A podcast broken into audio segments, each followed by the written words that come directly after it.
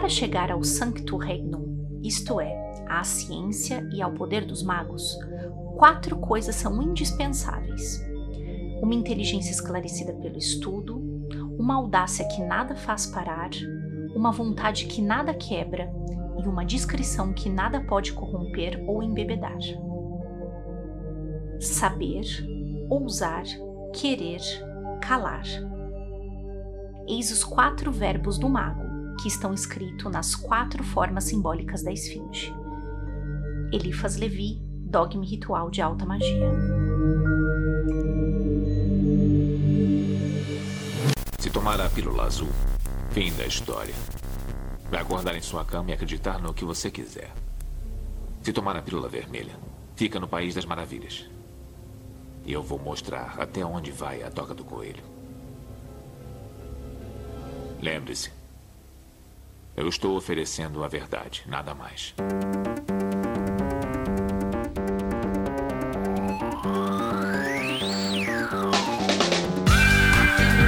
Magicando.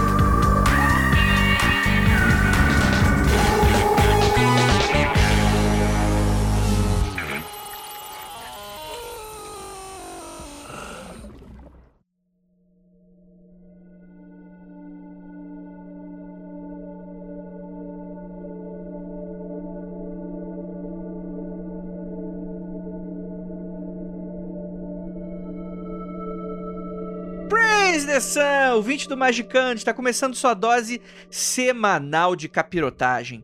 E eu sou Eita, ele esqueceu quem ele é. Crise existencial.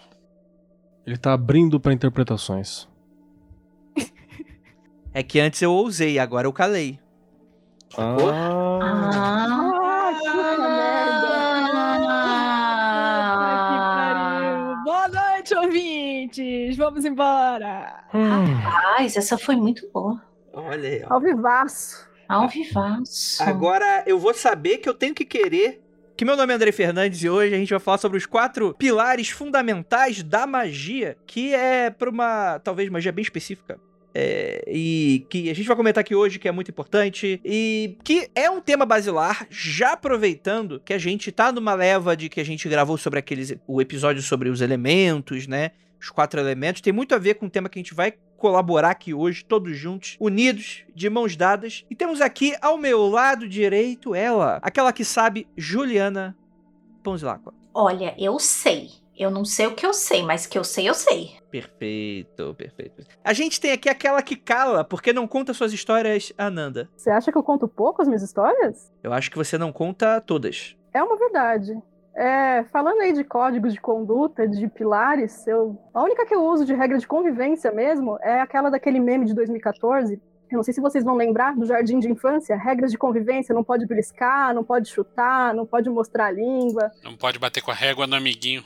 não pode Morder o coleguinha, não pode apelidar. É a única que eu uso. De resto, Tá, Os grupos de magia do Facebook estão precisando de uma regrinha dessa também, né? Tá faltando.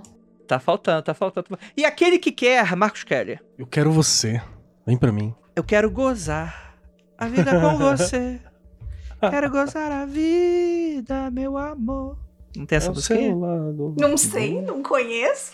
Ah, não Não conhece? frequento, não frequento essas casas que tocam isso não, cara. Eu, eu não vou te mostrar porque eu respeito o Frater MG. Ah, pronto. E temos aqui a nossa queridíssima Lívia Andrade, a que ousa. A ousada. A ousada chegou. Eu sou ousada. Eu sou ousadia mesmo, porque é, eu não sei de nada, né, gente? Olha aí. E temos aqui também a quinta regra da magia que ninguém te disse, mas no final ali do level up das ordens esotéricas, eles te contam que existe a quinta. É, Você tem o saber, ousar, querer e calar e o cagar, que no caso é cagar regra. Vinícius Ferreira. Dessa vez a gente vai falar sobre um tema que não veio do Egito, porque, como todo mundo sabe, especialistas em pilares são os gregos. Olha aí. E especialista em pilates? Mentira, é brincadeira. Vamos, vamos, tá muito ruim o meu, stand-up hoje. Vamos falar sobre esses elementos basilares que vão desde a maneira como a gente interpreta a natureza até a maneira como o mago hoje, agora, nesse momento, com um facepalm gigante comigo nesse episódio, precisa se portar durante a sociedade. Segundo dizem, talvez, não sei. Quem é que faz isso? Tem o Vaticano da Magia que vai definir isso? A gente vai descobrir logo depois dos recadinhos e a gente já volta.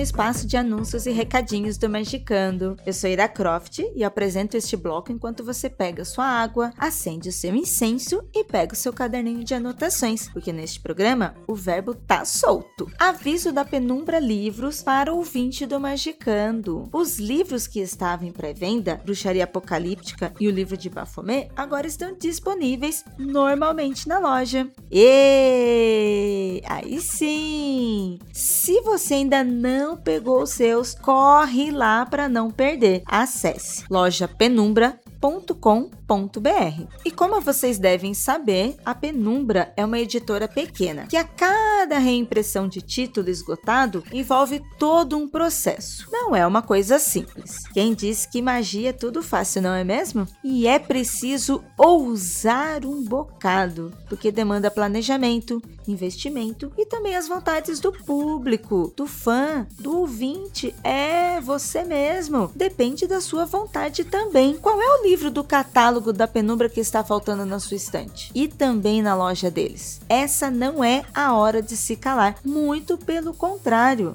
Bote a boca lá no Twitter. Marque a Penumbra Livros nas redes no Instagram e no Twitter, porque Facebook ninguém usa e nem eles devem estar usando mais. Diga qual livro você quer ver reimpresso e use a hashtag Replay Penumbra, para que eles possam achar o seu post e contabilizar os livros que as pessoas que você, ouvinte, está querendo de volta. Eu vou aproveitar, porque eu também quero alguns livros. Vou lá no Twitter, vou falar o que eu quero e vou marcar Replay Penumbra. Combinado? E já que estamos falando de rede, que tal seguir as nossas e a dos magistas desse podcast? Anota aí, segue no Twitter e depois você segue lá no Instagram também. Arroba magicando, arroba underline Ponzuzu, arroba Marcos Keller, arroba Anandamida, tudo em caixa alta e o i você coloca o 1, e o casal, arroba Lilica e arroba Piráticos 137. É isso aí, nome de paz para você e até o próximo episódio.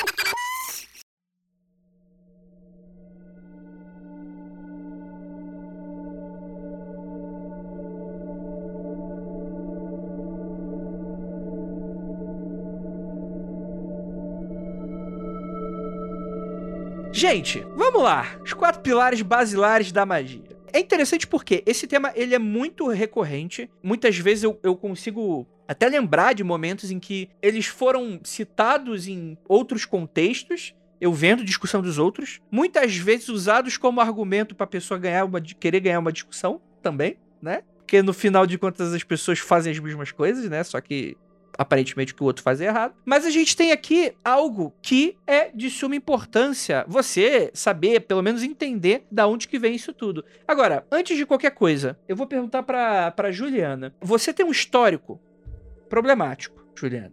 Mas e quem não tem, não é mesmo? Vem aqui, eu tô brincando, tô brincando. Diga, eu queria, diga. Eu queria fazer uma, eu queria fazer uma pergunta para vocês. É, sendo bem sincero assim, porque cada um de nós temos uma origem diferente, né? E eu queria entender muito se esse conceito dos quatro pilares, ele foi utilizado no início, quando vocês se, iniciaram, né? Na tradição que vocês se iniciaram. Depois a gente vai discutir aqui como é que vocês enxergam isso, né? Mas, Ju, quando você estava aprendendo lá as bruxiscas todas, no, naquela, naquele tempo, áureos tempos, jovem Juliana, achando que ia morrer tomando café.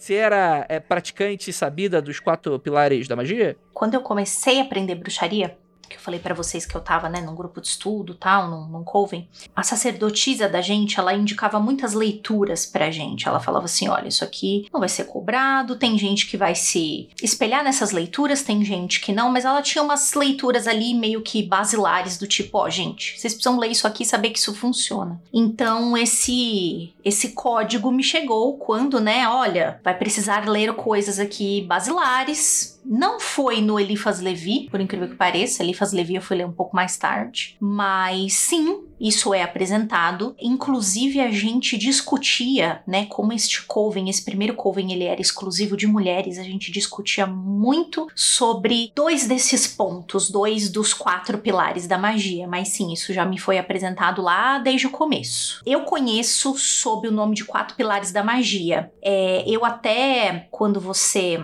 sugeriu o tema tal, e aí a Nanda veio falar pra mim: ah, vou começar a fazer pauta. Aí eu fiz assim: mas o que, que é isso aí? Vocês vão falar porque você usou um nome? Aí eu fiz assim: o que, que é isso aí? Vai falar de tal e tal coisa? E aí a Nanda falou: não, é sobre isso, isso, isso e isso. Então eu já fiquei sabendo antes de gravar, então continuamos aprendendo, que existem outros nomes pra isso, e eu não conhecia. Eu só conhecia sob o nome de quatro pilares da magia.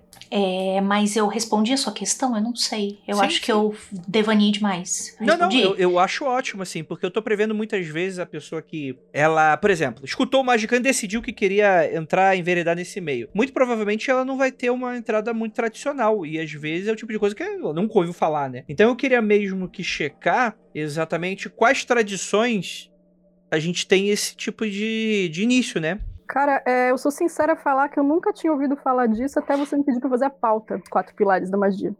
É, eu não li Dogma Ritual de Alta Magia, do Eliphas Levi. É, eu não tenho contato com magia sobre essas escolas herméticas, né, do ocultismo. Eu fui entrar nessa depois e me interessar muito depois. Quem ouve o Magicano sabe que eu tive uma infância e um começo ali de adolescência católico, né?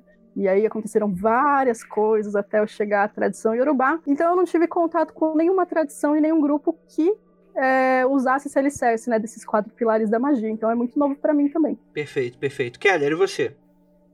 Cara, eu ouvi há muito tempo, é, há muito tempo mesmo. Já foi com citação ao Elifas, mas tipo assim, Elifas falou isso, entendeu?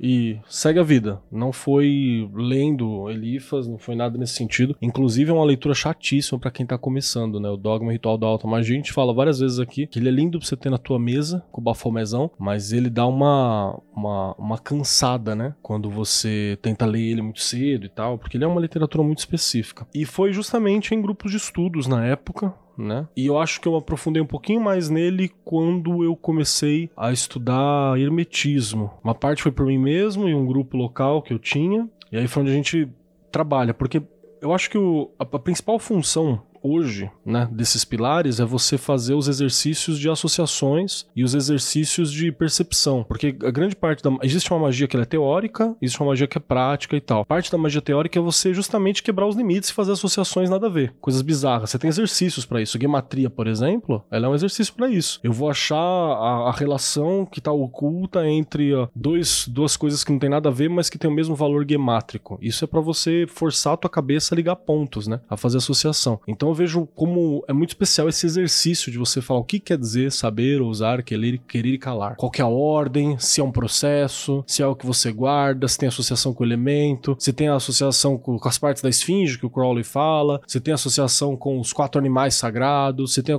associação com carta de tarô. Então é da hora pra você pirar e começar a criar na sua cabeça a tua base simbólica associativa. Na minha opinião, essa é a principal função e foi uma parte da- das funções que eu, que eu segui. Mais inclusive do que regrar. É, então, apesar de chamar pilares da magia e tal, ela, ela tem uma ideia de ser um norte, mas eu não acho que eu não vejo como regra mesmo. Não é um livro chato só pra quem começa, não. Ele continua sendo chato depois que você tá usando na magia também. Ele, infelizmente, mas fazer o quê? Não melhora, né? Não melhora, infelizmente. Não é como o vinho. Sou obrigado a discordar. Eu acho que o, o Dogma Ritual é um livro chato, porém legal. Tá bom. Então, é isso. Uma pessoa chata deve ser muito legal mesmo. Pode ser. Fala mais sobre você do que sobre o livro, né? Pois é. Ele é meio cansativo e tal, mas, mas é interessante o suficiente pra você se manter lendo do início ao fim. É tipo o Senhor dos Anéis pra mim, tá ligado? É. Tem uma linguagem difícil, mas é. Ok. E você pode falar que leu, né? É, é tipo. dá É uma péssima de analogia pra mim, que não li o, o Dogma não gosto do Senhor dos Anéis. Então tá ótimo. Então continua assim, Ananda. Te mantenha desse jeito.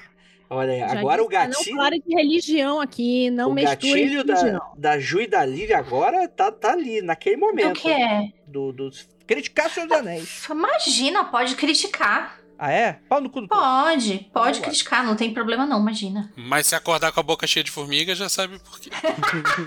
Já sabe de onde veio, né? Pode sim, machina, machina.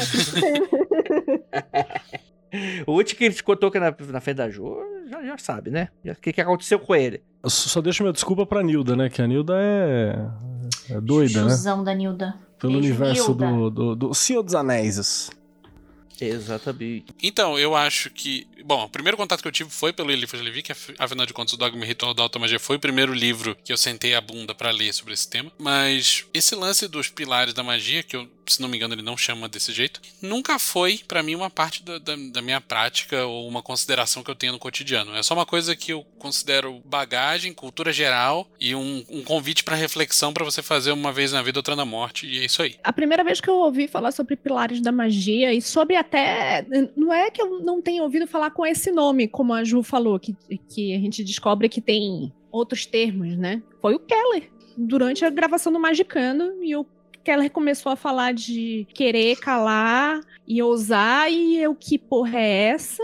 Nunca ouvi falar disso. Eu pensando sozinha, né? Tipo assim, não vou passar uma de noob aqui, vou só ficar ouvindo do que se trata. E fui entender um pouco melhor quando a gente foi fazer o. O Vinícius fez um texto sobre, Muito bom, sobre inclusive. os pilares pro blog da Penumbra. O texto é ruim, não fica fazendo propaganda, não. Aquele texto é bom, Vinícius, cala a boca. Eita! Eu vou fazer que nem a RuPaul. É, ela tá bom mesmo de texto, viu? Pra te falar que é um dos poucos textos que a gente acha na internet que ele não é ah, uma reprodução safada. Ou, ou, tipo assim, querer é quando você quer algo, mas é um querer acima do querer do mundano. Calar é calar algo, mas é escolher o que falar. Sabe? Você tem uma galera que usa, que faz uma interpretação mega rasa e acha que tá, tipo, arregaçando, arregaçando. Caralho, são muito inteligentes, fora da caixinha, disruptivo. Então, o texto dele é bem legal. E eu fui entender um pouco melhor depois do texto do Vinícius e tal. Não quis, e apesar de já estar sabendo que era no Elifas Levi, eu disse: foda-se, Levi, não vou ler isto. E eu entendi um pouco melhor quando a gente foi fazer, tava fazendo o manual do Avanti, que a gente usou esses pilares no, no, no manual do Avanti, foi, teve uma fixação é, melhor. Mas a primeira vez que eu ouvi, não com esse nome, sobre o, o- a ideia da esfinge e tal, foi com o livro Corpo Fala. É, não sei se vocês sabem, mas eu sou. hum, me interesso muito com a ideia de leitura de pessoas, até para o uso de publicidade e tal. Até porque eu estava fazendo jornalismo, publicidade é uma coisa que a gente aprende. E nesse livro ele fala da leitura do corpo usando os animais. Como se o, o, o- o corpo fosse a esfinge e o rosto também pode ser contada como esfinge. Então, quando eu liguei uma coisa a outra, eu disse assim, ok, faz algum sentido o, o que eu tô vendo, mas nunca foi num contexto de estudar magia, sabe? Uhum. Isso não, não veio pra mim. Eu só quero dizer que eu sinto muito, porque todas as pessoas tiveram uma iniciação aqui, a maioria das pessoas aqui, né, tiveram uma iniciação a esse tema pelo Elifas, o que é muito chato. Você conseguiu um caminho pior, que foi por mim. Meus sentimentos. Eu, acho que. Não, acho que o Elifas ganha no mais chato. Eu prefiro Keller, que pelo menos é agradável de ficar vendo e tal. Hoje tá todo mundo merecendo os dois dedinhos da RuPaul, gente. Vocês estão muito modestos. Não, mas é natural, isso. o Ju, frente à minha nobreza, eclipsa aí a- essas figuras aí de vocês. Já Aí que eu vou fazer uma pergunta. E querem- tu, Andrei? Não vai sair, não vai fugir disso daí, É, não. Andrei, Andrei ganhou o livrão do, do Elifas Levi, aquele bonitão que tem o Bafomé na frente. Eu você. tenho, muito bom, muito bom. Mas depois que eu soube que a tradução é, é- é naquelas lá, eu- aí eu me dei uma desestimulada a continuar, mas, mas eu pretendo ler, pretendo ler, pretendo ler. A questão é que os quatro pilares, pra mim, eles. Eu nunca me aprofundei muito com relação a isso, porque é, é, assim, vai soar muito pretencioso e talvez realmente seja. Porque, como vocês sabem, eu, eu não. Eu não sou o cara que me acho o Zó do Borogodó nesse assunto aqui. Muitos, muitos assuntos, aliás, né? Mas meu primeiro contato foi mais ou menos discussões bem frutíferas, assim, em internet, né? Muitas vezes, como eu iniciei no início do, do programa, de pessoas falando: ah, tal pessoa é ruim porque ela esqueceu o verbo X da magia. É, então você não pode ficar falando muito dos seus trampos pela internet. Ou então, ah, tal pessoa esqueceu esse porque esse não estuda, esse só faz. Ou então esse aqui é porque, tipo, quase num discurso meio crente das ideias, tipo assim, não, esse aqui não deu certo a magia pra você porque você, né? porque você não, não teve o querer, né? O querer não foi profundo o suficiente, né? É, é, resumindo a- essa experiência mágica a quase um fenômeno de, de O Segredo, né? No- no- nesse sentido, né? Tá, voltando, viu, Andrei? Um monte de gente falando sobre esse rolê no TikTok aí, viu? O jovem místico tá voltando com uma com um segredo repaginado, é sério. Mas eu. É com outro, é uma outra nomenclatura, mas é o segredo assim 110%. É a física quântica aplicada, Ju? Ó, aí vamos ter que chamar o, o Frater MG. pra responder isso. Mas tem esse rolê aí da. Aliás, eu nem sei se pode botar na gravação, porque vai que as pessoas ficam bravas. Mas só uma coisa: o, o, o, o universo ele não é o seu sugar daddy, né? Você pode. A manifestação ela acontece de uma outra forma. Você também tem que trabalhar, né? De você chegar no seu sugar daddy e dizer assim: Oi, papaizinho de açúcar, eu quero carro. Até a sugar baby tem que fazer por onde. Então, assim, você também precisa fazer por onde, né? Para o universo te responder se é isso que. Se essa é a linguagem com a qual você trabalha. Mas tá voltando muito, Andrei. Tá muito forte isso aí, viu? Galera tá falando demais. Tem umas coisas assim, ah, repita essa frase 15 mil vezes no seu dia, que aí o universo te, te presenteia, te manifesta tal. Tá voltando. É muito coach, né? É aquele negócio. Assuma a posição de poder e fale, eu sou foda. Assuma a posição de poder e fale 15 vezes todo dia de manhã, tipo, eu sou dona do meu destino e não sei o que. Nossa, esses dias eu vi um coach falando, não sei que queixa que a moça fez para ele que ela não conseguia no dia a dia dela, ele falou: vitimização é o licor dos fracos. Nossa! Aí, forte. Juliana tá falando que o universo não é o seu sugar daddy? Isso no seu paradigma. que corno.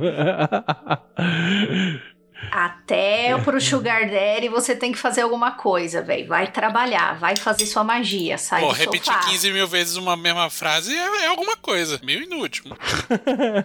Mas não pode falar que você não fez algo, né? Deixa eu te falar que isso aí tem acontecido bastante, né? Esse rolê do, do, do pedir pro universo aí e tal. É, eu acho engraçado a galera que vem e fala assim: não, porque o Elon Musk faz isso todo dia e ele é um dos homens mais ricos, né? A gente tava conversando ontem, tá? eu andei mais um pessoal. Tipo assim, é, tem uma questão, né, cara? O Elon Musk, ele, ele é desse jeito, não é porque ele é um self-made man, não. É porque a família dele tem mina de diamante, tá ligado? No continente sul-africano. É por isso que tá lá. São muitas, Então- muitas gerações da família dele pisando em muitas cabeças, gente. Exatamente, é o Muito mesmo rolê tempo. de tipo, ai, João Dória trabalhador. Sabe a empresa dele? Ele comprou e apagou o, histórico da empresa, né? Ele não fundou Tipo porra nenhuma, isso. né?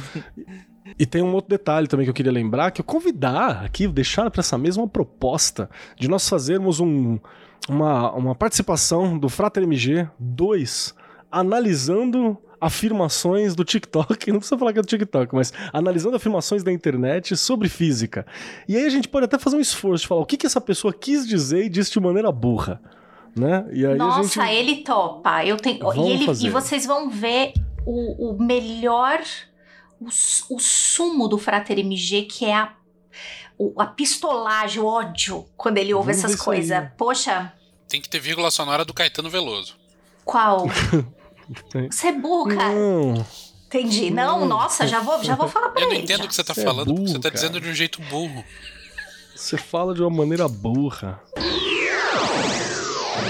Mas foi mais ou menos esse o, meu contexto, no, no- de maneira geral, assim, o que é muito triste, né? Porque é usado pra lacrar no, no Facebook e tal. Mas, obviamente, não, não, não dá pra resumir os quatro pilares como essa experiência, que ela é muito pobre, né? E talvez seja uma coisa muito importante, que por mais que talvez não seja uma base pra você, pode ser pelo menos uma maneira de você enxergar e que você pode tirar alguma coisa positiva dali, né? Porque como eu tava falando, né, os quatro pilares, eles são muito basilares pra vários conceitos básicos. Mas assim, você tem o hermetismo, você tem o- utilização, né, bruxaria, né? Religiões neopaganas, no geral, grande parte utiliza esse esse tipo de linguagem, por exemplo, né? Ele tem uma outra característica que você tá levantando muito bem agora, cara.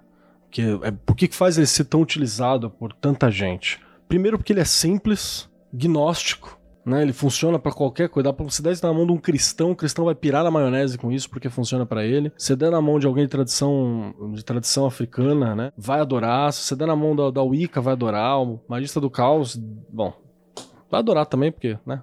Cada merda que a galera pega na mão e gosta. E então você vai ter de tudo, assim, que vai aceitar muito bem isso. E tem algumas coisas que eu acho que são muito legais, assim, que deixa, que faz essa, essa durabilidade. Primeiro que são só verbos, então ele vai ser ressignificado ao longo do tempo e você nem vai perceber. Talvez quando o, o- Elifas falou isso lá no, no fim do século século XVIII, lá início do século XIX, ele nem queria dizer isso, saca? É, é possível. E a gente vai puxando e vai reinterpretando com o tempo, porque não tem um contexto vasto. Você tem uma, uma série de frases que é o que sobrevive e as práticas culturais envolvendo isso. E tem uma outra questão que, que dá essa sobrevida, que são as ligações que dá pra fazer, que normalmente é fruto da galera do hermetismo. Mas, por exemplo, você dá pra fazer dos quatro animais, que o Vinícius faz dentro do texto dele, de maneira muito boa. Dá pra você fazer associação dos quatro com os quatro elementos. Dá pra você fazer associação dos quatro com os quatro humores gregos. Dá pra você fazer associação, associação desses quatro com várias coisas. Se você for pra uma linha cabalística, dá pra você entender que esses quatro são um presente, uma dica de conduta pra ajudar, porque quatro é um número associado a Júpiter, Júpiter dá associado a, né, a sabedoria e conhecimento e vai. Então você tem todos esses hiperlinks conceituais que ajudam a dar sobrevida. Isso é uma coisa bem bacana e é uma dica, inclusive, de sobrevivência de algumas ideias, sabe? Ela é simples o suficiente pra ser reproduzida sem muita dificuldade e ela é co- complexa o suficiente pra fazer qualquer pessoa que se apoderou desse conceito se achar mais inteligente ou mais no caminho por causa dele. Isso é bacana, não é ruim não. Perfeito, perfeito. Eu, eu acho que isso é muito bom. Vocês comentaram bastante de que seria um conceito criado pelo Eli- Eliphas Levi, né? Mas isso é meio que debatível, né? Porque, segundo aqui a- a- o histórico que a gente pesquisou aqui, né? O clássico dogma ritual de automagia dele, aparece alguns escritos muito parecido dessa maneira do Saint-Germain, né? Que também é- é um desses exemplos e mestres esotéricos, né? Com pegada mítica, né? Um grande alquimista, né? Que teria aí é, feito sobreviver, né? O Saint Germain não é amigo do Astacheran? Não, ele é um dos caras de papelão. Mas, mas, mas tem ali. É que o Astacheran é novo. Ele é tipo o Power Ranger verde. Ele aparece depois. Gente, eu amei esse paralelo. Mas é, mas é. Ele vem, ele vem depois e é que ele vem. E depois ele vem, ele se torna o Ranger Vermelho. Tá, na, tá no can- canal. Conceitualmente é bem parecido mesmo. É isso aí mesmo, né? E assim, é- a gente não sabe exatamente de onde isso teria vindo, né? Fica aquela coisa do. Mas enfim, a gente não, não tem uma certa origem, né? Da onde, sei lá, vai saber que veio do Egito, né? A gente fez episódios sobre, pode ter visto. Tenho certeza que algum pesquisador já foi a fundo nisso e sabe a resposta. A gente é que não correu atrás o suficiente. É, Sim. e quando usam dizendo assim, ah, mas tem a esfinge. A esfinge é egípcia. Mas do jeito que se Não. descreve os animais, parece muito mais assírio. Parece muito mais com a esfinge assíria do que com a esfinge que a gente Parece lembra mesmo. esfinge egípcia. Esfinge é uma coisa que tem em um milhão de culturas. Tem na Grécia, na, na Síria, na Pérsia, no Egito. E, tem- e cada uma tem particularidades e pedaços diferentes de bicho. E a única coisa em comum mesmo é que tem, tem lamaçu, né? Tem vários outros bichos que são tipo esfinge. A única coisa que tem similar mesmo, igual em todos eles, é a cabeça de gente. Gente, vamos então mergulhar nos verbos. A gente tem o saber. E aí é interessante porque a gente pode fazer um comentário que é muito amplo. Eu acho que o Keller, inclusive, acerta muito quando ele fala que eles são apenas verbos, né? E talvez isso se a gente consiga complementar com várias coisas e tirar diversas interpretações, né? Então a gente tem os quatro, né? O saber, ousar, querer, calar e vamos para cada um deles. O saber tem a ver com o mundo das ideias? É ar. É isso? Ou eu tô viajando? Hum... Passo pro próximo. O saber estaria associado a qual circuito? É mais fácil pra mim pensar desse jeito. O saber Isso. O saber está associado ao quarto circuito, que é quando a gente começa a desenvolver moralidade, conceitos de, de bem e mal e começa a filosofar mais. Nisso, contando com a ideia da esfinge, seria associado ao quê? Essa, Ao homem. Ao homem? Não, tá associada à águia. Tá associada À à águia. águia. E ainda tem um detalhe, além dela estar associada à águia, é, o, o Vinícius acerta quando ela fala sobre a questão da moralidade, porque não é um saber intelectual, saca? Ele é um saber do tipo assim, o que, é, o que eu estou sentindo que é correto. Ele tá muito mais associado ao conceito grego de ética, se você for parar pra ver. Óbvio que vai ter gente que vai discordar, que você tem um outro olhar e tal, mas é porque tem uma questão também que no período em que a esfinge é construída, e até por volta do século XVII, mais ou menos, ainda tinha umas representações assim, que vai vazar pro tarô também, a águia é uma representação de água, ela não é uma representação de ar. Então, e a água está associado ao calar em, alguma, em algumas escolas de pensamento. Vai estar. Tá. Hoje em Então- dia você vai achar muito o então calar é- ligado à terra também. Pois é, é tudo muito doido, assim. Você interpreta do jeito que você quiser. Porque Exatamente. o- a Terra, pra mim, tá muito ligada ao querer. É, depende muito do paradigma que você usa, né? Se você associa, igual você falou, saber é ar. Se a gente for pensar astrologicamente, os signos de ar que são Libra, Gêmeos e são, eles são conhecidos como signos da inteligência, então faz sentido saber, dá para associar. Mas como é muito versátil esse sistema, dá para você associar com qualquer coisa. Exatamente. Exato. A gente pode construir. Eu acho que no texto do Vinícius, inclusive, se associa com ar também, viu, cara? Só pra. Ah, sei lá, escrevi aquilo, sei lá, em 2017, 2018. Hum, lembro que eu escrevi, Águia não. sabe. Águia sabe. Você tá, tá associando. No livro de- do que eu tô vendo aqui, o corpo, o corpo fala, ele associa a águia com a cabeça e com a vida mental. Então é saber mesmo. Ela tá associada a ar, aí a águia. Então, o e ele até fala assim, é o que nós, enquanto ocidentais, prestamos mais atenção, porque tem a ver com o rosto da pessoa. Quando a gente vai fazer uma leitura de uma pessoa, a gente tende muito mais a reparar no rosto da pessoa, nas expressões faciais dela, do que no, no, no corporal como um todo. E, e isso sempre está falando o, o, que, o que transpira para gente no gestual do rosto é a vida mental, é o que, o, que já tem um, um raciocínio acontecendo, é o que o está passando pela sua cabeça. E o resto do corpo é muito mais inconsciente do que é as expressões da cabeça. Entendi. E você entende assim, tipo assim, aí você olha uma pessoa, tipo assim, ai, aquele sorriso falso, você consegue ler muito mais rápido se a pessoa está com um sorriso falso ou se ela tá querendo fugir de você porque ela tá com as pernas cruzadas, por assim dizer, entendeu? Para mim, o saber é um equilíbrio dentre aquilo que a gente, com muito suor e dedicação, a- é, adquire pelo raciocínio, pelo, pelo codificar informações que a gente recebe, lendo, ouvindo, vendo coisas, com a voz da intuição. Eu não sei se, se eu tô sendo viajando demais, mas para mim o saber é, é um, é um conjunto perfeito, é um balanço perfeito entre pesar todas as informações que já foram deixadas, que estão aí um dia registradas, não importa se escritas ou passadas para mim por uma oralidade, por exemplo, mas são informações que estão no mundo, gente que já fez, já testou, já existe um sistema baseado. E utilizar isso, mas também levando em conta muito o que você está sentindo, o que você intui que é certo. Eu não sei se, se me faço entender muito bem, mas, por exemplo, quando eu penso no saber, vem um lance na minha cabeça do tipo, eu, eu não estou falando isso para uma pessoa, tá, gente? Por favor. Mas eu sempre truco gente que fala, meu trabalho é 100% intuitivo. Ah, muito, cara. Pra mim é muito. Pra mim também não encaixa.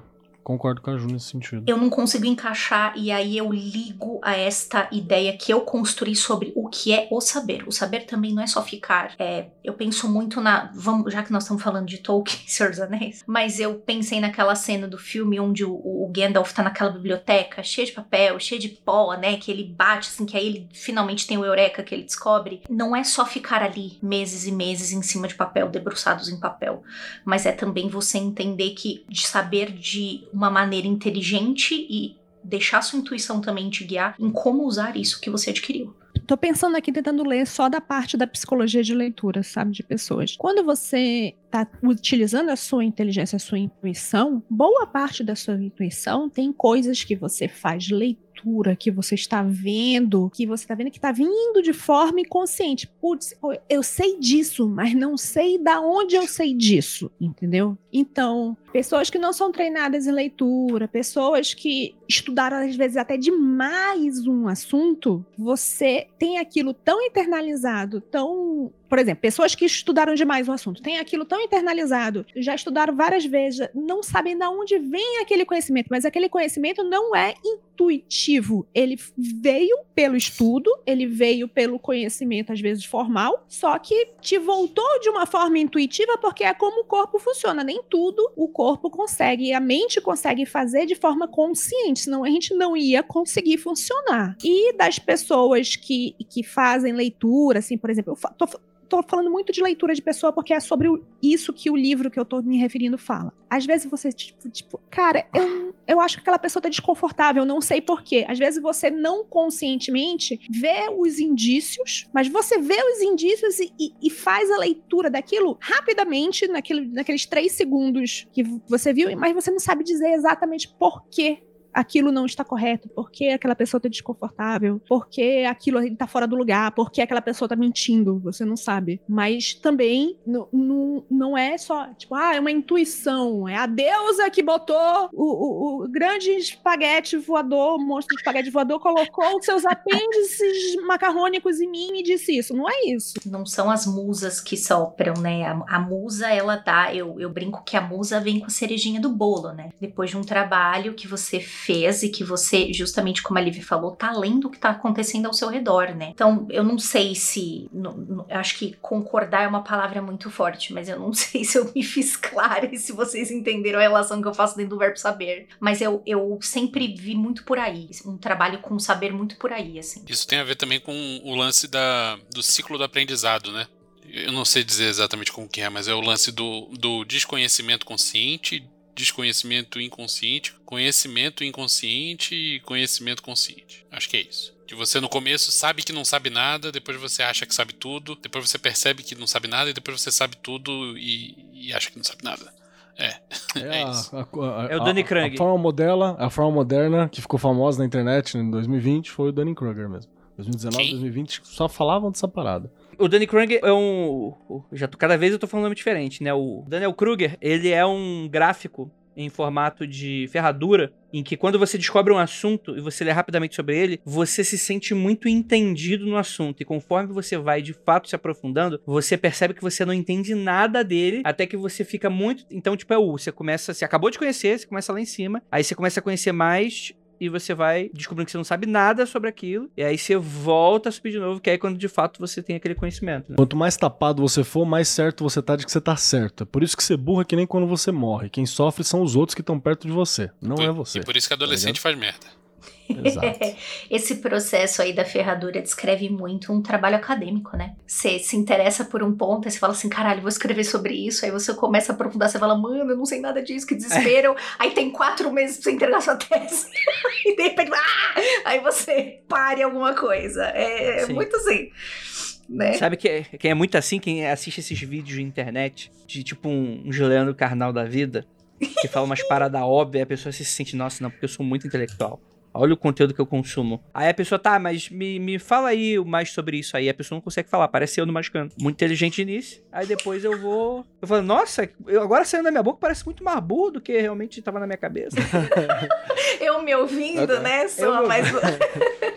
Eu me ouvindo, eu tô me achando meio animal. Parece que eu estou mugindo enquanto falo, Sim. né? Tenho essa impressão.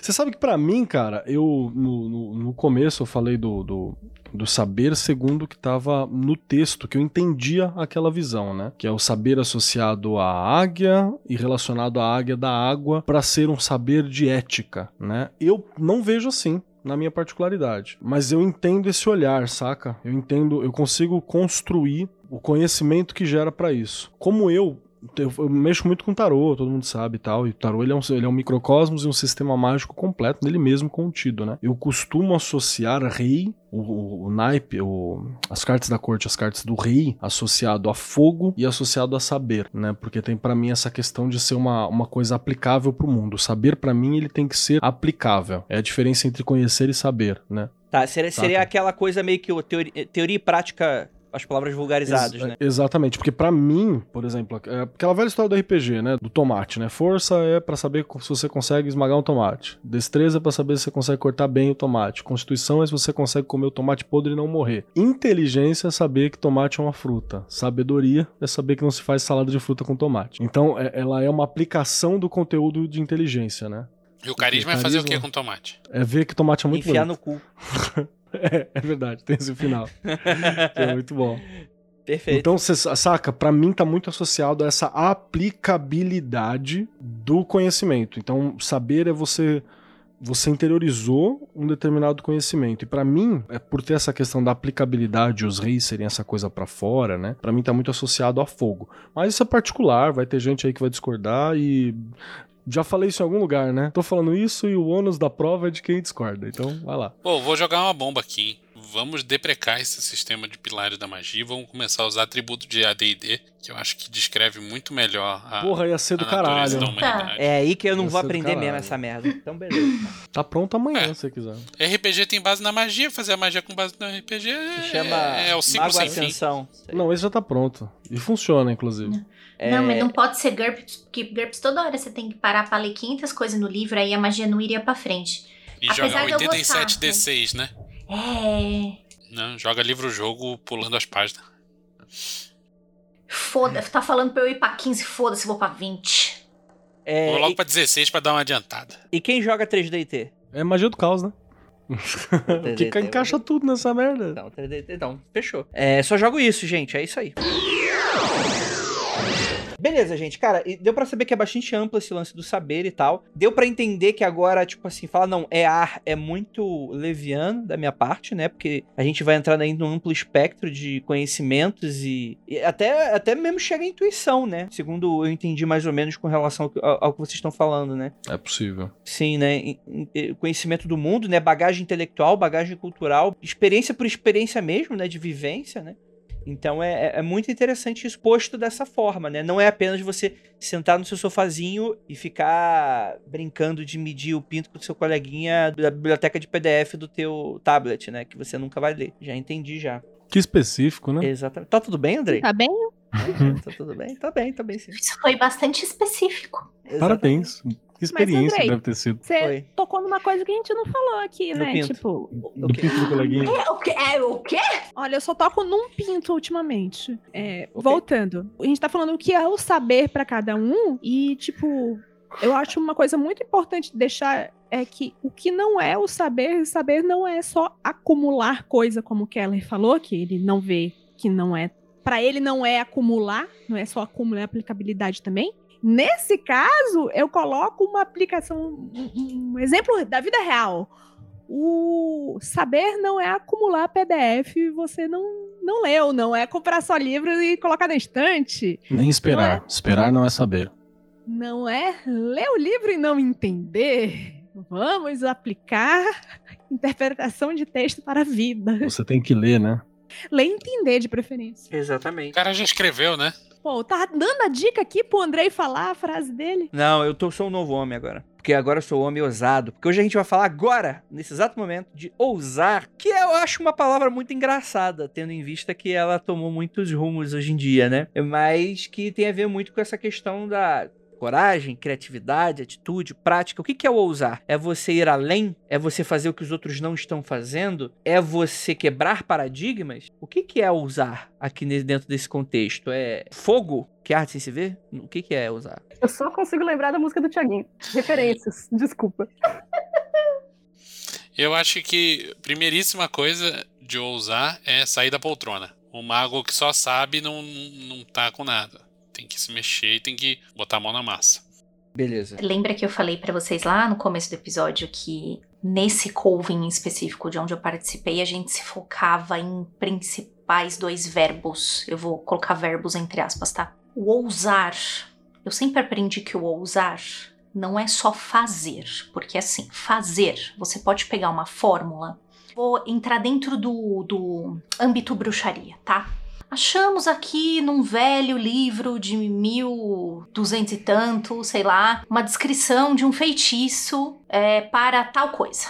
E aí, se você levantou da cadeira e você fez esse feitiço assim como estava descrito em 1200 e tanto, sem levar em conta lugar onde estava sendo feito, por que estava sendo feito, por, por que os materiais X ou Y estavam sendo usados e sem prestar atenção se o objetivo é realmente o seu, você não está ousando. Você só levantou e está repetindo uma fórmula. Então, o que me foi ensinado foi o seguinte: você ousar é você também ver essas fórmulas, né? Que já estão aí, já estão sedimentadas, tem um monte de gente que fez e deu certo, mas não repeti-las ipsis literis. Aí você vai falar assim, mas Juliana, e o trabalho lá com os moços da Goécia? Eu não posso fazer nada fora do. Esquece isso que eu tô falando agora. Mas é o seguinte: se você só passa a sua vida só repetindo fórmulas que estão antes de você, você não ousa. Você pode até ter levantado da poltrona. Você pode ter resultados? Você pode ter resultados. Mas você não ousou. Você não criou algo seu. A bruxaria fala muito sobre eu preciso manifestar no mundo algo que, primeiramente, é meu, é da minha vontade, é o do meu fazer, é da minha arte mágica. Então, se você só repete feitiço, você não tá usando porra nenhuma, você não está. E agora você, talvez um pouco polêmica, você não está fazendo bruxaria. Bruxa... Você tá fazendo receita. Você tá fazendo receita. Culinária. Você tá fazendo Você tá receita. fazendo. Então, assim, é legal, obviamente. Isso aí eu já falei antes, né? Muito bom você ter essas pessoas que antes de você já testaram coisas e que deixaram registrado. Ó, eu testei isso, deu esse resultado. Eu fiz sempre pra isso e sempre obtive esse resultado. Mas lembre-se, você não é uma máquina de xerox. Principalmente na bruxaria, o intuito é que você crie, é que você traga pro mundo algo novo. O, o fazer da bruxaria é um fazer de um deus. Não tô falando de religião aqui, mas é o fazer de um deus que é você criar através de arte algo novo no mundo, velho. Tipo, manifestar, né?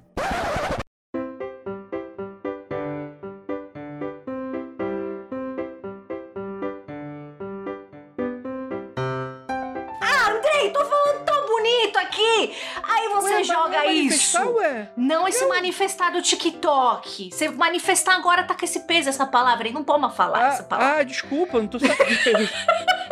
Cara, você alcançou o nível de ser ofensivo sem querer. É uma habilidade isso. Maluco, só um dom, cara. Parabéns aí. Eu, Pode eu, aí eu tô muito assustado, porque eu passo o dia inteiro tentando ofender alguém e eu não consigo.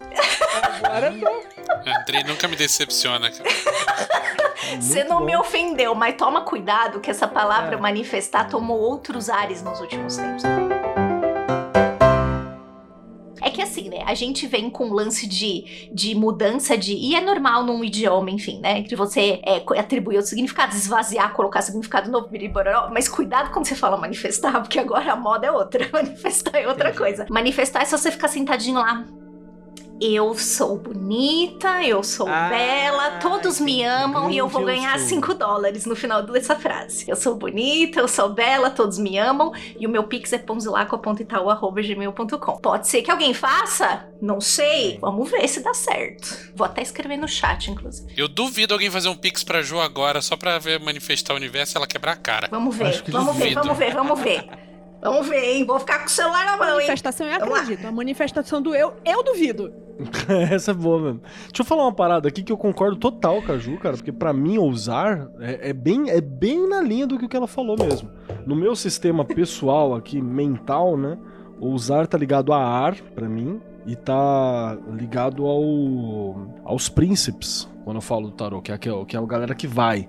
É a galera que conquista novos territórios. Pra mim, o fazer sair do sofá já tá ligado ao saber, porque o meu saber tem aquela visão de aplicabilidade, já. Que é pra mim, de novo. Não concorda, tá tudo certo. Parabéns, é isso aí.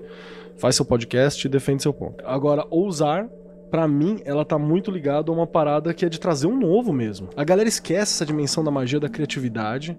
A galera esquece essa dimensão da magia de trazer coisas novas que, pra mim, que tô reexplorando os rolês xamânicos, é muito importante porque o xamã viaja pra puta que pariu só pra trazer alguma coisa nova, trazer uma frase nova, uma prática nova, uma ideia nova, um papo com uma entidade nova. Então, pra mim, tá muito associado a isso. Ai, mas você não vai esquecer as bases, não, porque eu antes teve o saber, você entendeu? Então, assim, eu, eu conheço as bases, eu não estou, não estou construindo em, em chão de areia, nem partindo do nada, né?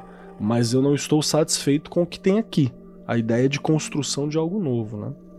É, eu acho importante o Keller ter falado isso exatamente agora, porque eu ia puxar esse ponto. A gente tá aqui falando ouse, faça, crie, mas você tem que ter uma base antes também, É, né? lógico. Também não é qualquer bagunça, qualquer coisa, fazer qualquer coisa aqui porque eu criei e é isso aí, né? É, você tem que conhecer seria- as ferramentas que você tá usando, no mínimo, né? Eu acho. E aí eu Exato. acho que entra o saber mesmo. Isso seria ficar reinventando a roda e isso seria burrice. Nossa, eu tive um brother que era assim, cara. Tinha um brother que falava assim: mais importante do que ficar repetindo outras ideias é você ter as suas próprias ideias. Aí eu falava, então, cara, mas você tá falando isso já tem tipo um ano e meio, tá ligado? E não sai disso. Caralho. Se você, se você tivesse lido, talvez, alguma pessoa, você tinha ido um pouquinho mais pra frente, sei lá.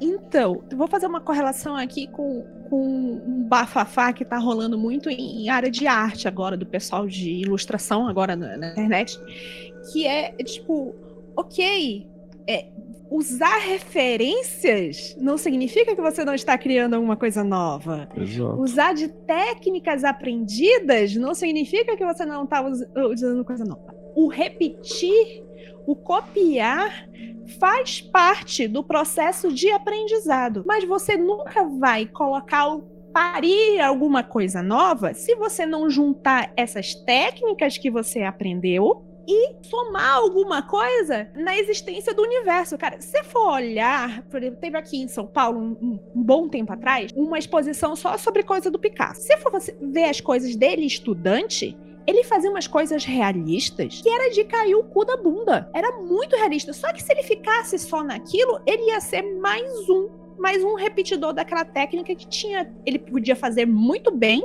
Não sei se tinha gente que se fazia melhor, pior do que ele, não sei, mas ele nunca ia ser o Picasso. E por favor, segurem a piada, se ele não tivesse bebido daquela fonte e ter fa falado assim: foda-se, vou fazer tudo de uma forma geométrica muito louca e criar uma coisa que só serve para mim. Tem uma frase famosa dele que é o quando eu tinha 15 anos eu sabia desenhar como Rafael, como Michelangelo, como alguém assim picudo, né? Mas eu precisei da vida inteira para reaprender ou para aprender a desenhar como uma criança, que é para poder expressar ele, né?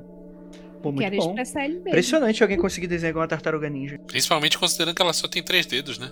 Tá, eu vou ignorar tudo isso e vou falar. Dentro da ideia da psicologia, esse a ideia do ousar tá ligado ao leão, certo, Keller? Sim. E está relacionada ao tórax, que é também é relacionado à vida emocional.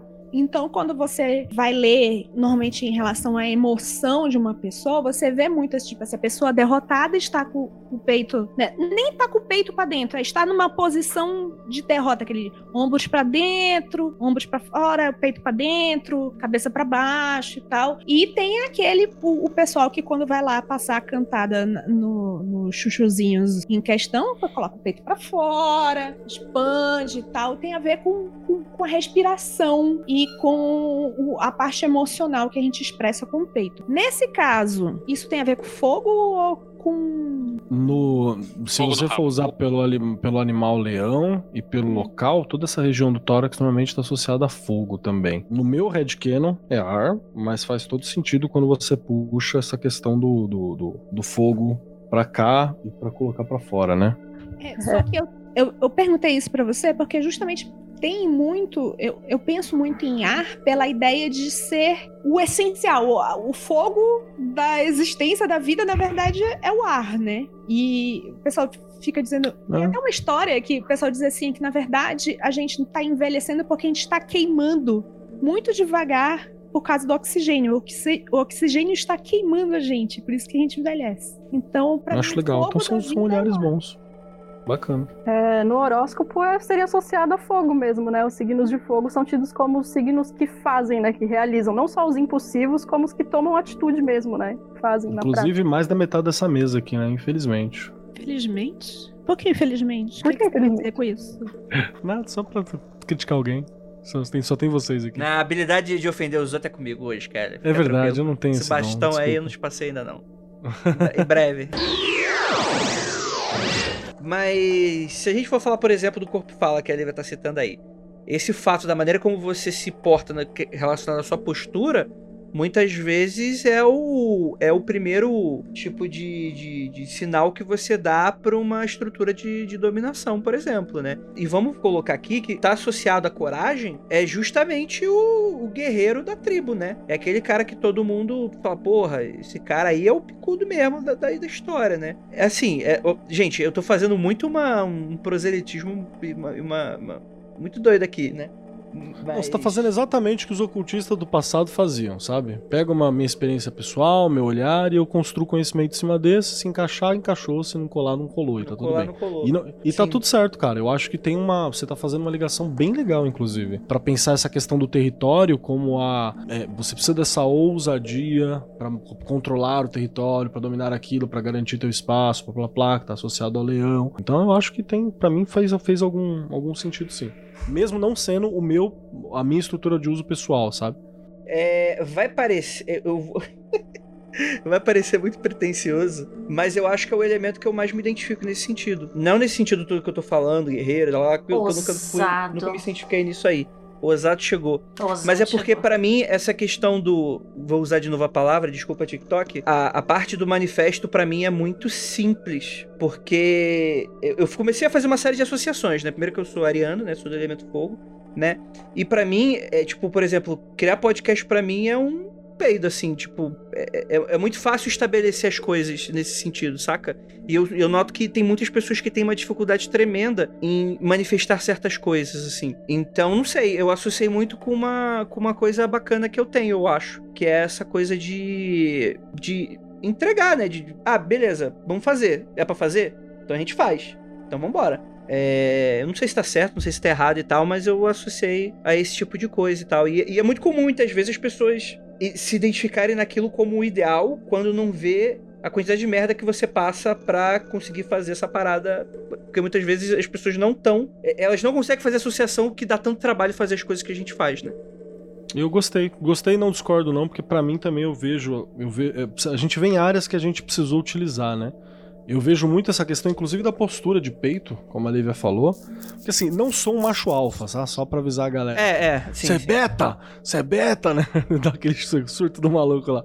Começa a fazer flexão aqui no chão pra vocês. Não, não tem essa, essa postura de alfa e tal, mas preciso fingir às vezes, né? Às vezes você precisa dar um fake em alguma coisa e, e isso, teatro. Eu conheci Corpo Fala pelo teatro. Então é- tem muito esse rolê de abrir aqui, de dar uma direcionada, de falar e tal, e tá tudo bem. A gente vive no mundo da representação e no mundo da, da né? Quem grita mais alto, quem corre primeiro. Olha o tamanho Então- do Keller também, né? Vai eu expandir o peito, erguer o ombro, não adianta nada. Não, mas isso aí é fake. Isso é fake porque o Adianta. cara é fino. Adianta É. sim, depois eu te fino. explico como. eu dou uma, uma, eu me- umas meteção de louco sim, cara. Então, pra mim, eu acho que faz sentido no prático. Não é, de novo, meu sistema de uso pessoal, intelectual, blá blá blá blá, mas eu acho que tem uma aplicabilidade prática, né, cotidiana aí, que é interessante, cara. Que tá ligado ao usar. Usar como uma, uma disputa de espaços, né? Uma disputa do espaço.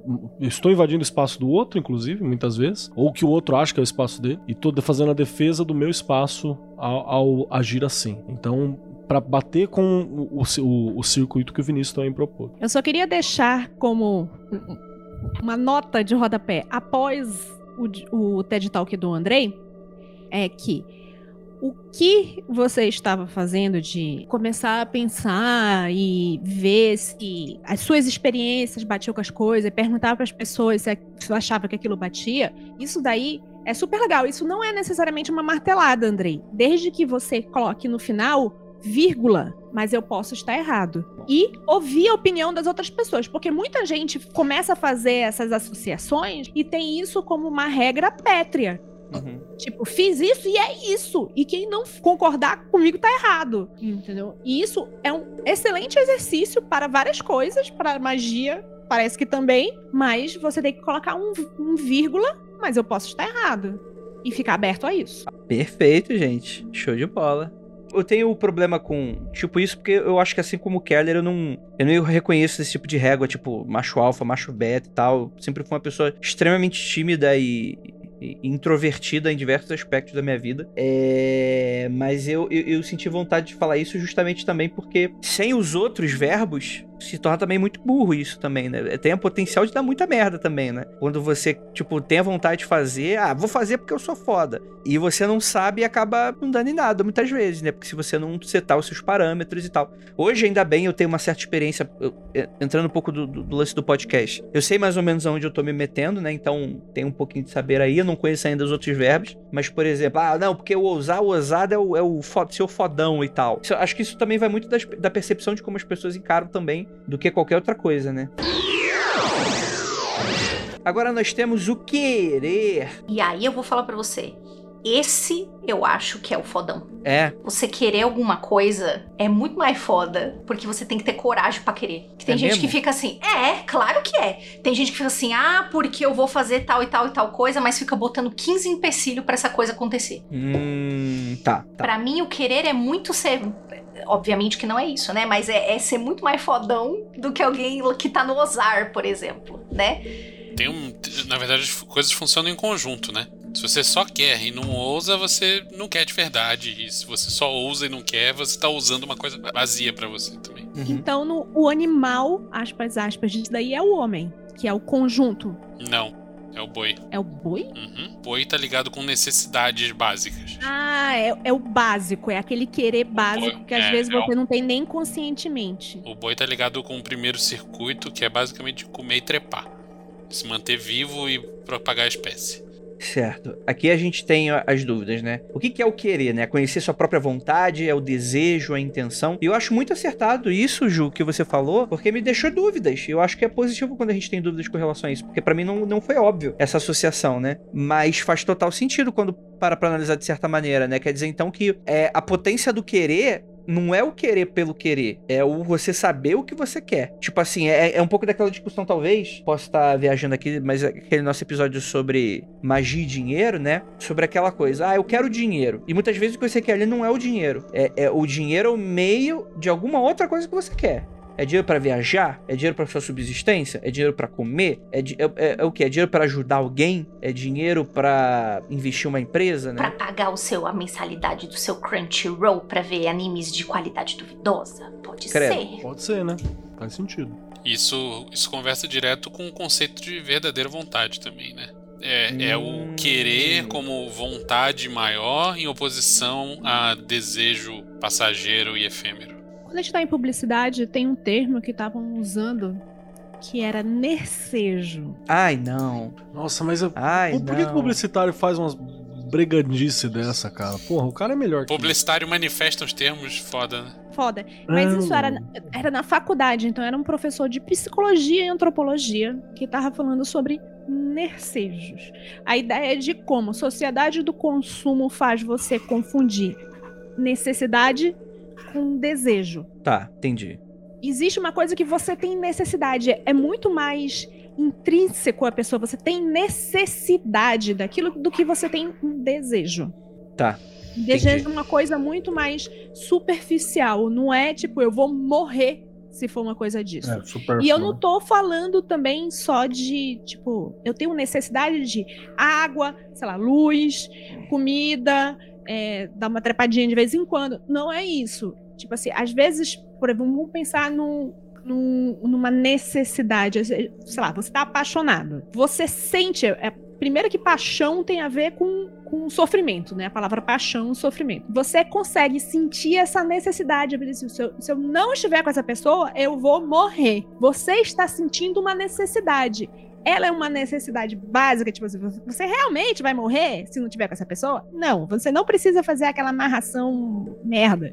Espera que vai passar, que nem ônibus. Mas você está sentindo essa necessidade. E quando você sente a necessidade, eu acho que isso tem a ver com esse sentimento de que você precisa aplicar na magia. Ou eu tô falando merda? Não, parece óbvio, né? Tipo, querer, eu sei o que eu quero. Pensa, cara, senta e pensa dois minutinhos se você sabe o que você quer mesmo. Se você pensar, refletir bem, você vai ver que não é bem assim, não. Fala em voz alta, né? Se todo mundo tivesse, tivesse um bot que lesse de volta em voz alta os seus comentários que você deixa no YouTube, eu acho que não ia ter tanto YouTube, é, comentário merda no YouTube. É, essa deveria ser a função da consciência, né? Mas paciência.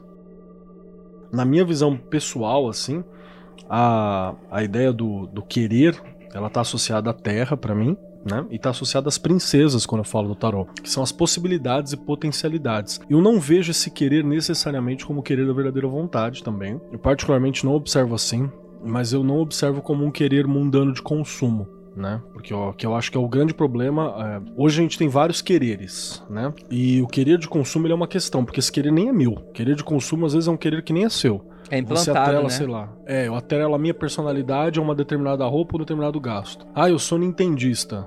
Né? Ou eu preciso ter o tal altar dentro da magia, eu preciso ter tal livro. Você nem vai ler a porra do livro, irmão. For da penumbra, compra que é bom, é bonito e ajuda nós. Perfeito, perfeito. Então, pra mim, vai estar associado muito essa questão, né, da princesa, de terra, de uma areia pra você plantar aquilo que você quer e como que você propõe teu futuro, né? Pra mim, tá muito associado a isso. Show de bola, show de bola. Beleza, eu entendi então querer. Querer é boi, terra, talvez. No Terra, livrinho, sim. é, no livrinho que a gente tá vendo aqui, tem associação com a área do estômago, daí comida, da ideia de uma coisa básica de comida, e da área de eh, sexual, né? do- do- dos órgãos sexuais. A ideia de que quando você tá com- conversando com o cremoso cremosa, você dá aquela reboladinha a mais. O- Os rapazes colocam a, a mão no, no, no Oi? cinto assim.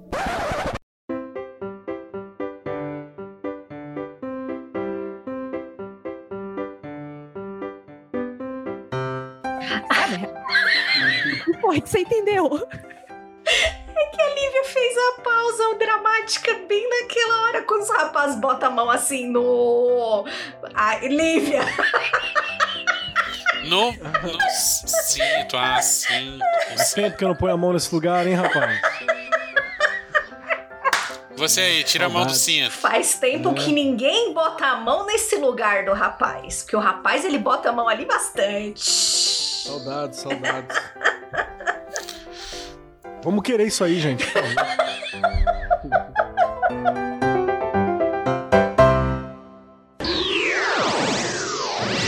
Próximo verbo é o calar. Seria o autocontrole, a paciência, poupar energia com o que não vale a pena. Que aí é onde que eu falho. Aí é o, é o deve ser o P, é água, né?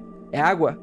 Aí fica aí pro debate. Tem uma visão de que é água, tem outra visão de que é ar. Hum, como é que é isso aí? Isso aí é qual animal? Vamos começar pelo animal. Então, na- na- na- nas minhas notas aqui, tá água, tá águia. Mas o Keller vai discordar.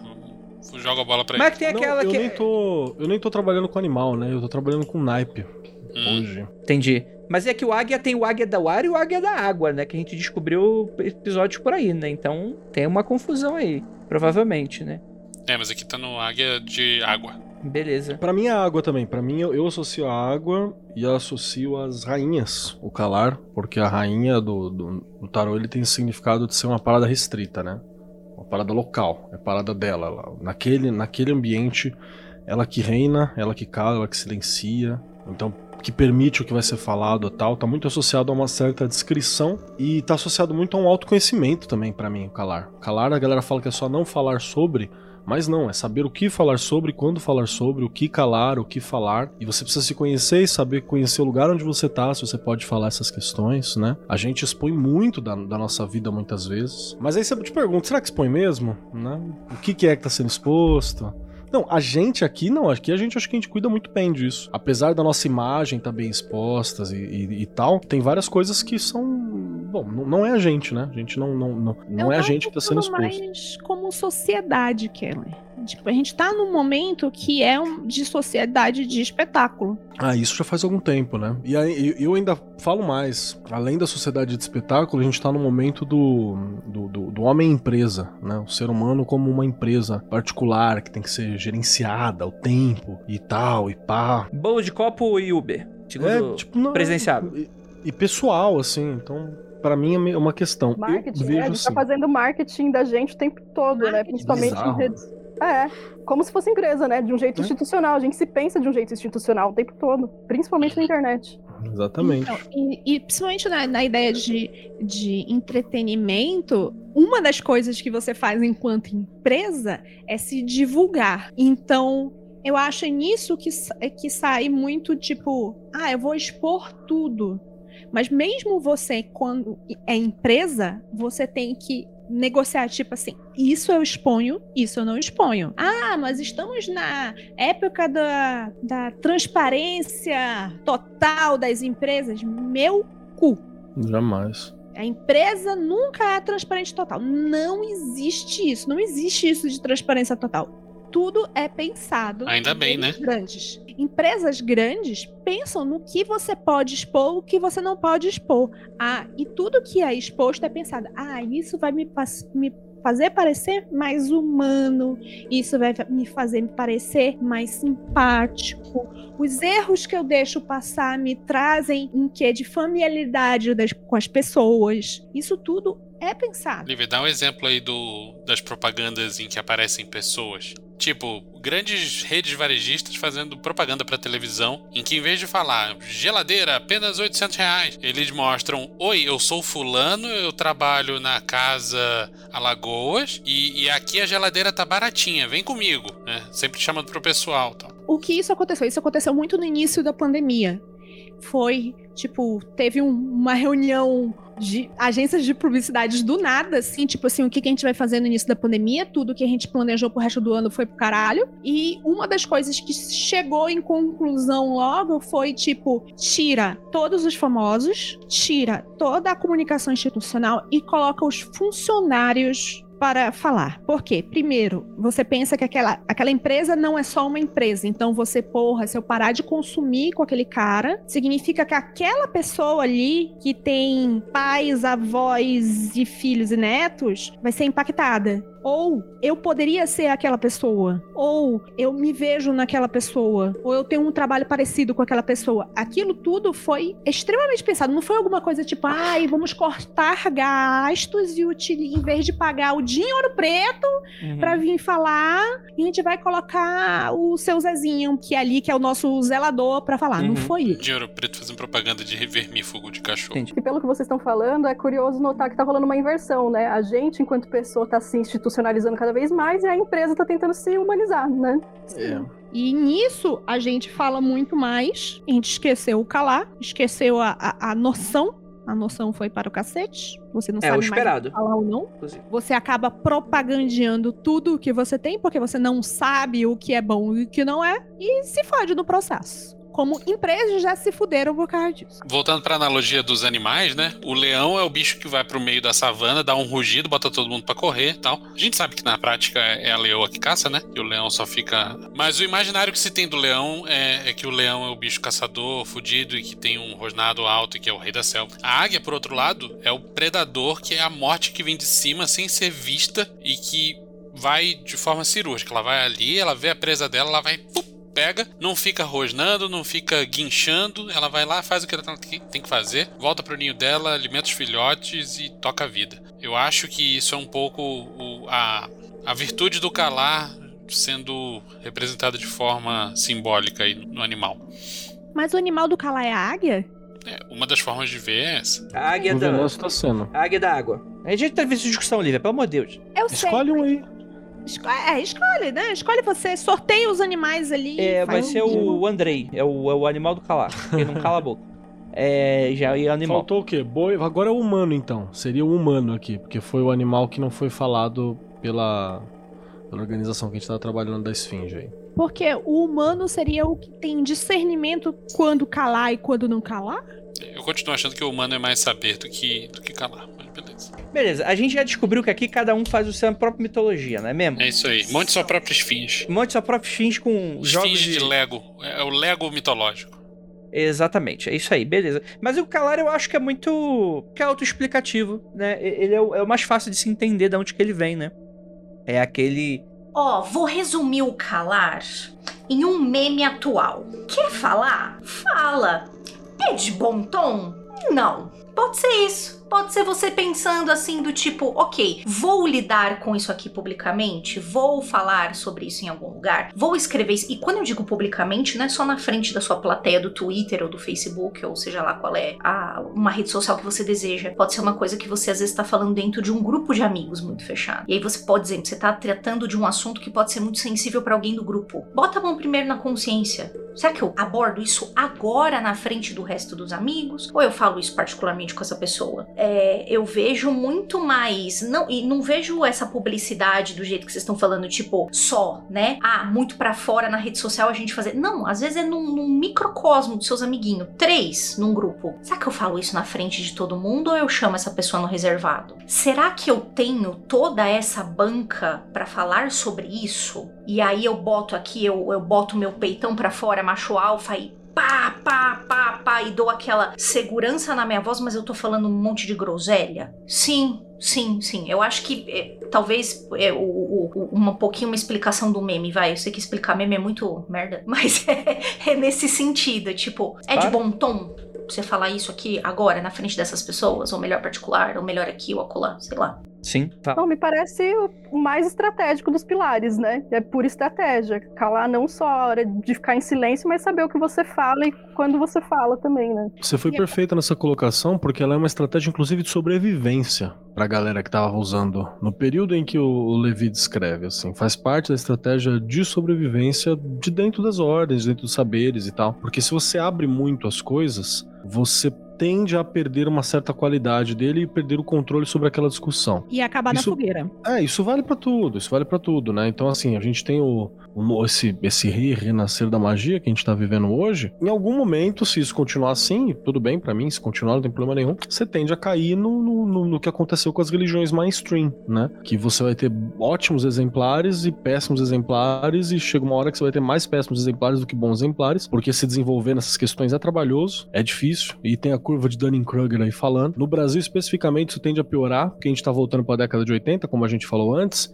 que era quando você não conseguia pagar por uma cirurgia, então proliferava cirurgias espirituais, muitas delas duvidosas, inclusive, né? Porque você vendia, já que você não tem como vender o plano de saúde, você vendia a, a esperança. Então a gente tá caminhando pra algo assim. Não é, não é por acaso que o rolê da manifestação de, de, de TikTok e tal tá tão sendo falado no momento de crise econômica, né? Então, assim, é uma questão de que para sobrevivência de algo, é, deve haver uma certa descrição. Eu não vou nem usar a palavra restrição, vou usar descrição, porque tem algumas coisas pra falar e por isso que ordem, ela cala sempre o andar de cima é mais calado que o andar de baixo, né? Que é pra você ir subindo e compreendendo as coisas e fechando com aquilo, e assim a ordem vai alinhando as pessoas pra sobrevivência daquela egrégora e por aí vai. Então essas questões se mantêm muito.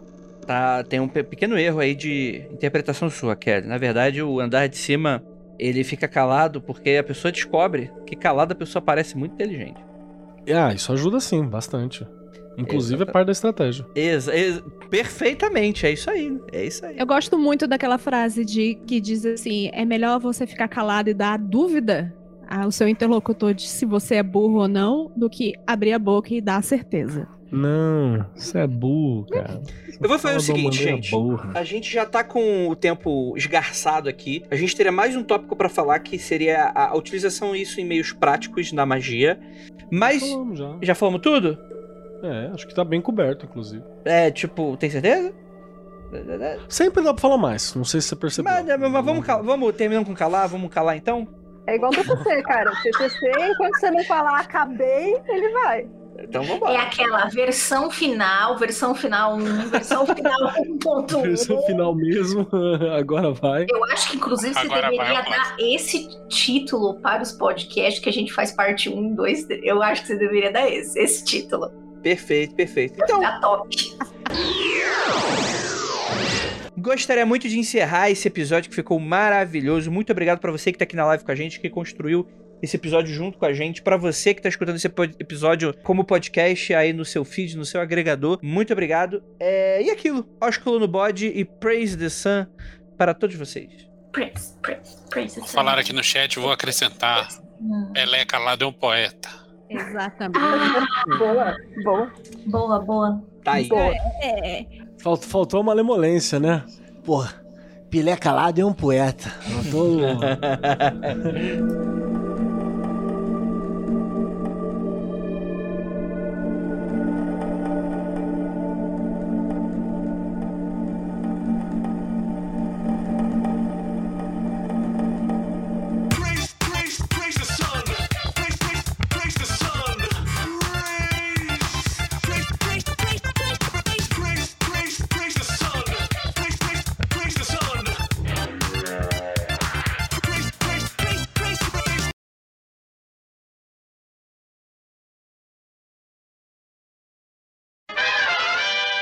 Eu só tenho uma pergunta. Hum. Animais com penas podem ser considerados furry?